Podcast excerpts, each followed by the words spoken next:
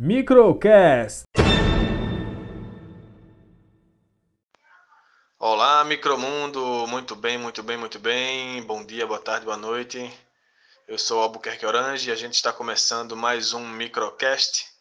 Essa é a edição de número 2. A gente traz aqui notícias do micromundo, seja do hemisfério lusófono, seja do hemisfério anglófono, sempre com ilustres presenças. Vamos lá para o giro de notícias. A grande notícia da última semana é o retorno de reunião com o Richard Hoffman reativando Shandong. O nosso amigo Oscar von Getzen traz aí essa novidade e comenta. Lucas Albuquerque, é um prazer participar do Microcast. Eu acredito que esse tipo de iniciativa enriquece muitíssimo o micronacionalismo. Te parabenizo pelo projeto.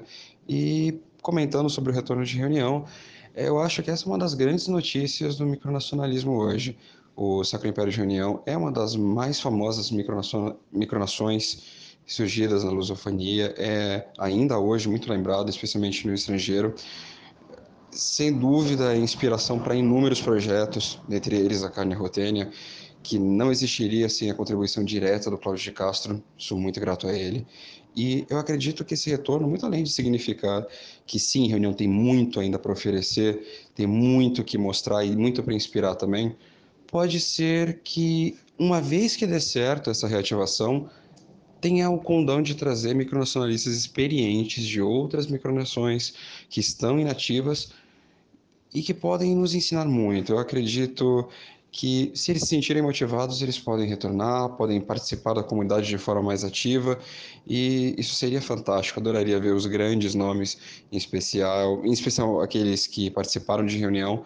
Acredito que seria fantástico. Eu, eu vejo com bons olhos e faço voto de que o Sacro Império de Reunião participe, que se reative bastante, que se modernize, que seja influente como já foi. Eu faço votos de muita prosperidade e claro, também ao Richard Hoffman.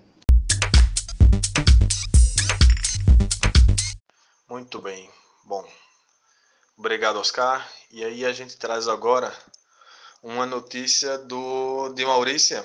Tá rolando lá uma reforma constitucional que foi eleito um, um senescal aí, foi indicado, perdão, foi indicado um senescal pelo Stadthalder, e essa reforma tá, tá meio que atrasada, né? Houve aí algumas manifestações populares nas ruas de Maurícia, em várias capitais, e aí o, o nosso amigo Goiana traz para gente um panorama aí do que está acontecendo lá. Olá a todos, olá meu irmão Lucas de Albuquerque, Olá, Vossa Majestade, o Imperador da Carne Urtênia, Oscar, e olá a todos que estão escutando esse podcast. Esse assunto do, da reforma constitucional e do, do Senescal é muito, muito importante para mim, né? Tivemos aí no dia 25 de julho, digamos que a, a primeira greve geral no micronacionalismo e acredito que tenha sido uma belíssima greve. Nós conseguimos movimentar todos os setores da sociedade. Tivemos participação, inclusive, de pessoas fora do, do bloco de esquerda maurense, como é o caso do, do Bruno. E tivemos um, um, um balanço muito positivo na questão de mostrar como está a insatisfação do povo. O que nós não tivemos foi a resposta da coroa. Né? O meu irmão, quando foi falar do, do Senescal, começou errando, né? Começou falando, foi eleito Senescal, depois ele travou, voltou atrás, realmente foi criado o cargo de Senescal, foi instituído uma pessoa para esse cargo. Não foi eleito de nenhuma forma, houve participação popular. Por um cargo que foi criado com os mesmos poderes do Stadthalder inclusive com sua aprovação tácita de todos os atos administrativos, todos os decretos feitos pelo Senescal têm aprovação tácita do Stadthalder. Ou seja, a população coloca, elege um Stadthalder, porém não elege o Senescal. E aí que está o problema. Primeiro que para criar isso precisou haver simplesmente a morte, né, o assassinato do Estado Democrático de Direito em Maurícia.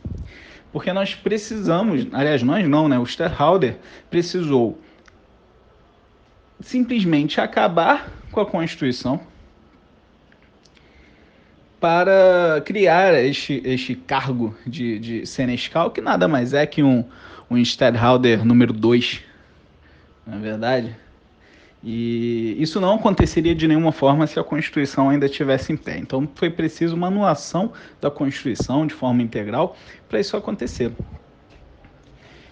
E não deveria, porque uma solene régia proclamação, como diz a própria Constituição na, em sua emenda, ela diz que o shareholder pode bloquear certos dispositivos constitucionais, nenhuma situação de emergência,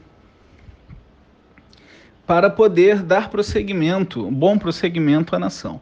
Então, poderia ser feita uma suspensão de apenas artigos, é, artigos centrais sobre a convocação dos Estados Gerais, sobre a convocação da Assembleia Revisora, poderia ser, ser tirado aqueles artigos ali e não suspender a, a Constituição inteira.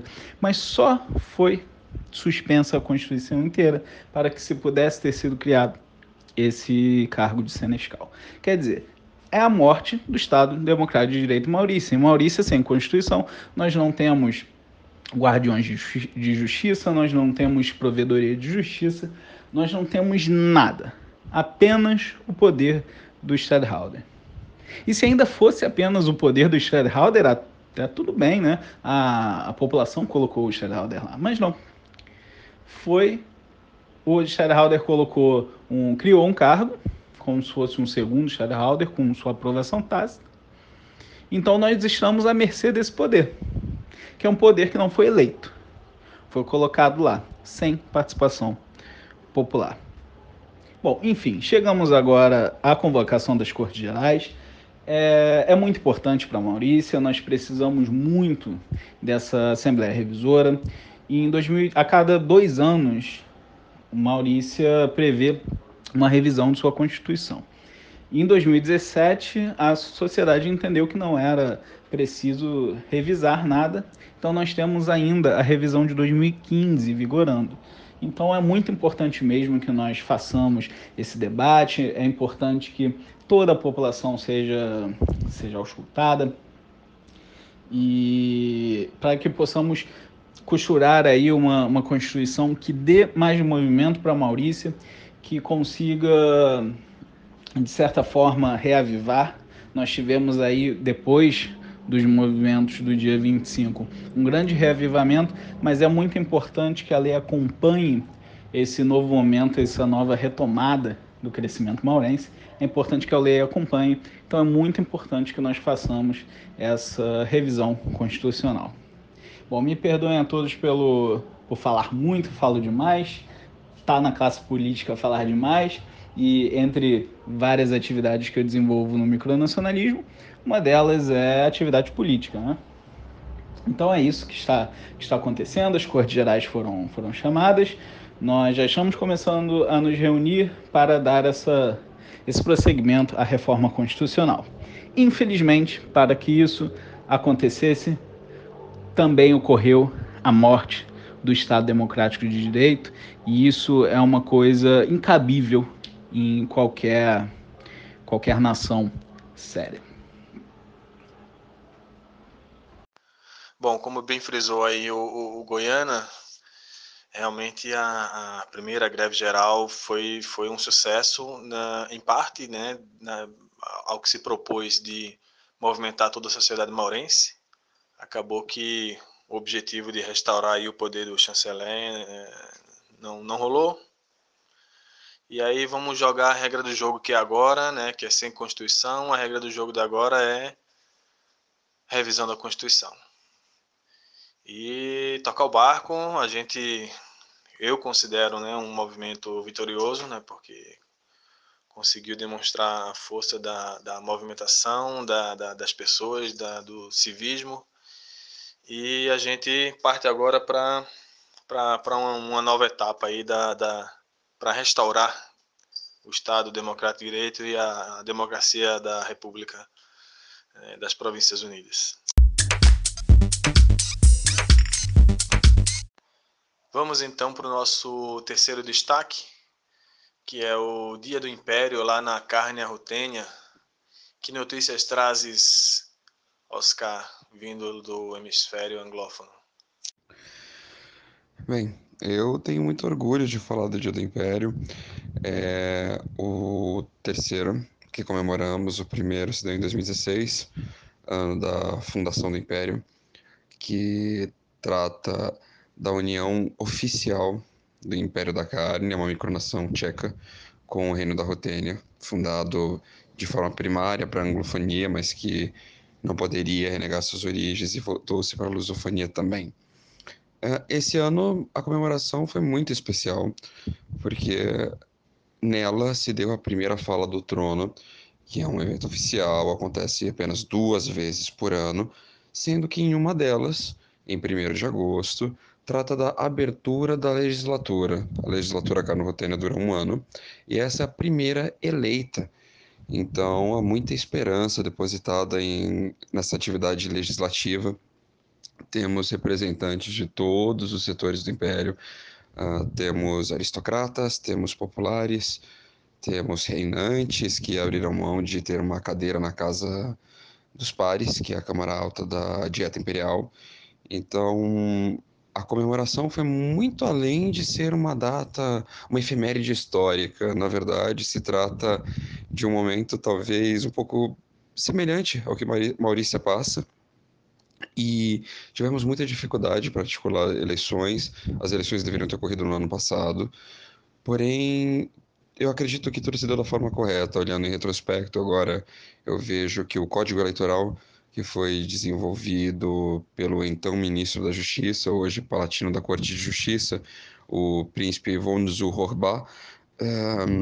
É uma, o texto foi perfeito, acredito que foi muito adequado às nossas peculiaridades. Nós temos hoje mais de 200, 240 cidadãos espalhados em 35 países ao redor do mundo e falamos idiomas diferentes, temos convicções diferentes e a forma como tudo se deu, acredito que foi a mais adequada, e eu confio muito na próxima legislatura para que dê força à atividade política. Nós temos uma atividade cultural muito forte, mas eu acho que nós ainda não temos uma tradição política bem fundamentada e eu confio nos nossos parlamentares para mudar isso, ou pelo menos acrescer mais cultura política. Eu, eu estou muito orgulhoso dos meus compatriotas e eu acredito que esse Dia do Império marca uma virada na nossa história, uma virada positiva, uma, um marco da, do, dos poderes civis instituídos, mas atuantes principalmente. Eu, eu, estou muito orgulhoso, mas eu acho que isso já era esperado. e aproveito para convidar a todos para que presenciem as atividades parlamentares. Nós temos o fórum que se dá na Persenburg Citadel, a Citadela de Persenburgo. E temos alguns fóruns abertos. Eu acredito que seja interessante dar uma olhada em como acontecem as discussões, que projetos estão em voga, estão sendo discutidos. Eu acredito que vale muito a pena. E, claro, nós sempre estamos abertos também a sugestões de, de terceiras partes interessadas. Então, é isso. Esse dia do Império foi muito diferente de uma forma extremamente positiva. Cara, que legal, que legal. Parabéns, parabéns a, a toda a carne rotênia. É muito bom escutar, escutar essas palavras, ver que as coisas estão fluindo bem lá e ver o alcance, né, do, do Império Carne Ruteno pelo por todo por todo o globo. É muito legal isso e eu acho que a carne rutênia, ela tem uma uma coisa que é um diferencial para todas as micronações lusófonas, que esse diferencial você via em reunião, né? a reunião depois passou por aí para esse momento de inatividade, começando a voltar agora, mas é uma coisa que não se via mais na lusofonia e a carne rutênia faz isso com maestria, que é essa, essa ligação entre a anglofonia e a lusofonia. Porque todos, todos sabemos, né, inclusive o, o Soto aí é um, é um cara que não deixa ninguém esquecer disso. Todos sabemos que a anglofonia opera o micronacionalismo de um jeito, a praxis anglófona é de um jeito totalmente diferente da praxis lusófona. Então, a carne rutênia ela consegue linkar esses dois jeitos de fazer é, micronacionalismo muito bem.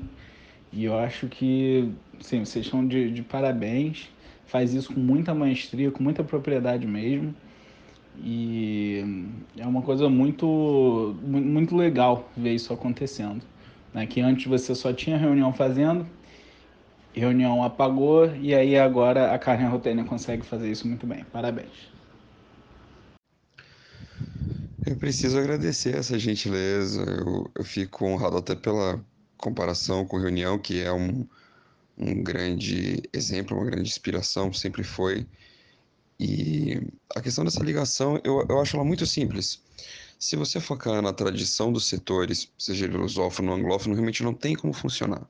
Mas se o seu enfoque for o micronacionalismo, for a boa prática micronacional, for o bom micronacionalista, não tem como falhar, porque o micronacionalista, seja abordando um viés histórico, seja uma criação derivada dos seus anseios, das suas vontades, invariavelmente vai criar uma versão idealizada do que ele acredita ser o mais correto, a título de formação de Estado, de formação de nação, de formação de pátria, porque são contextos distintos. Então, o micronacionalista, derivativo simulacionista, invariavelmente quer expressar um ponto de vista, uma visão de mundo, e ou você abraça isso e você faz bom micronacionalismo, ou você se limita a críticas vazias, a projetos efêmeros. Eu, eu acredito que o, o fator humano é mais relevante no projeto micronacional, porque você pode mudar o nome, você pode mudar uma bandeira, você pode mudar uma constituição, mas o ethos do micronacionalista é perene. Ele precisa fazer do lugar onde ele está um lugar melhor. E é uma maneira de você começar a mudar o mundo ao teu redor através do micronacionalismo. Quantos de nós não aprendeu sobre política, sobre atividade legislativa, sobre dever patriótico, sobre é, deveres e direitos civis no micronacionalismo? A reunião foi brilhante em formar grandes profissionais, macronacionalmente, através de atividades micronacionais ou para micronacionais. Então, eu acredito que nós da Carne Rotênia focamos em pessoas e por isso é, conseguimos essa ligação. Então, ainda que sejamos de tradições diferentes e falemos idiomas diferentes, as intenções são as mesmas, são as mais honradas. Fazer do lugar onde estamos um lugar melhor. Depois que o Goiânia esgotou todos os elogios, deixo também meus votos e as congratulações para todo o povo carno-ruteno. Bom, Oscar, a gente comentava um dia desses com um movimento anti-bullying que deu errado no Twitter que era para ser um movimento anti-bullying e parece que virou um bullying. É, conta pra gente aí como é que foi isso. É, essa é uma história bastante estranha. Não se tem absoluta certeza quem está por trás desse movimento anti-bullying entre micronacionalistas do Twitter. Porém, uh, o que se sabe é que foi fundada por micronacionalistas bastante jovens, porque o micronacionalismo no Twitter, e, e existe uma militância nesse sentido, uh, a maior parte constituída de One Man Nations, ou é, projetos que, embora levem o nome de micronacionalismo, não efetivamente o são, porque não passam de uma página no Twitter, é, é um pouco visceral. É um pouco visceral. Então, você vê páginas nacionais expressando opiniões pessoais, e a gente sabe que não necessariamente quem comanda uma página de rede social pode falar em nome da coletividade que ele representa. E apesar da causa nobre que supostamente abraçou, na verdade, diante de uma recusa de outros micronacionalistas de se juntarem ao movimento Tibani, eles foram vítimas de bullying. então, a ideia é louvável e isso tudo mostra que, por melhor que seja a ideia, por melhor que seja a causa, por melhor que seja talvez a estrutura, é impossível você delegar tarefas a pessoas que não estão capacitadas a, a cumpri-la. É, eu acho que foi o Goiana que acabou de mencionar um micronacionalista brasileiro que tem sempre a intenção de rediscutir temas já consagrados, mas não apresenta elementos novos, apenas faz uma interpretação e lança como se fosse uma verdade absoluta. Isso acontece na anglofonia também. O, o problema é que dessa vez a dimensão foi maior, porque o movimento anti-bullying passou a ofender abertamente pessoas. Então, acabou chamando a atenção de micronacionalistas importantes, mas infelizmente é, a gente costuma dizer que na anglofonia os projetos são sérios e que na lusofonia, infelizmente, a gente tem projeto meia boca, não sei o quê. Não, infelizmente, o mundo todo tem a sua cota de micronações muito mal feitas, de projetos ruins, e claro, de pessoas que por melhores que sejam as intenções, não são capazes de apresentar elementos que enriquecem o micronacionalismo, muito pelo contrário, a pioram. O nosso último destaque vem diretamente da França. O Louis Charles Loganville, magistrado, tomou posse como primeiro-ministro da França. O rei Luís Felipe II, no último dia 22 de julho, nomeou aí o primeiro-ministro e fica aqui a nossa desejo, nossa parabenização, desejo de sucesso para o Luiz Charles. Mas aí vem uma, uma curiosidade que nas primeiras horas do governo surgiu na praça pública do Fórum Francês uma, uma proposta, um, levantou-se uma ideia aí de anexar a Guiana Francesa, né? um território que a gente, no micromundo, a gente sabe que é ocupado por Nova Belmonte. Né? Tem exatamente este território, que é um protetorado de Patros, mas que isso temos também ali a República de Porto Claro, ou para os reuniões mais aguerridos, né, Porto Claro Ocidental e Porto Claro Oriental. Né? Então ficou aí essa, essa proposta levantada na Praça Pública Francesa. O primeiro-ministro parece que deu de ombros, nem rechaçou, nem, nem aceitou a ideia, mas enfim, ficou essa, essa, essa polêmica no ar aí, a gente vai acompanhar. Então é isso, caros ouvintes. Ficamos por aqui e até uma próxima.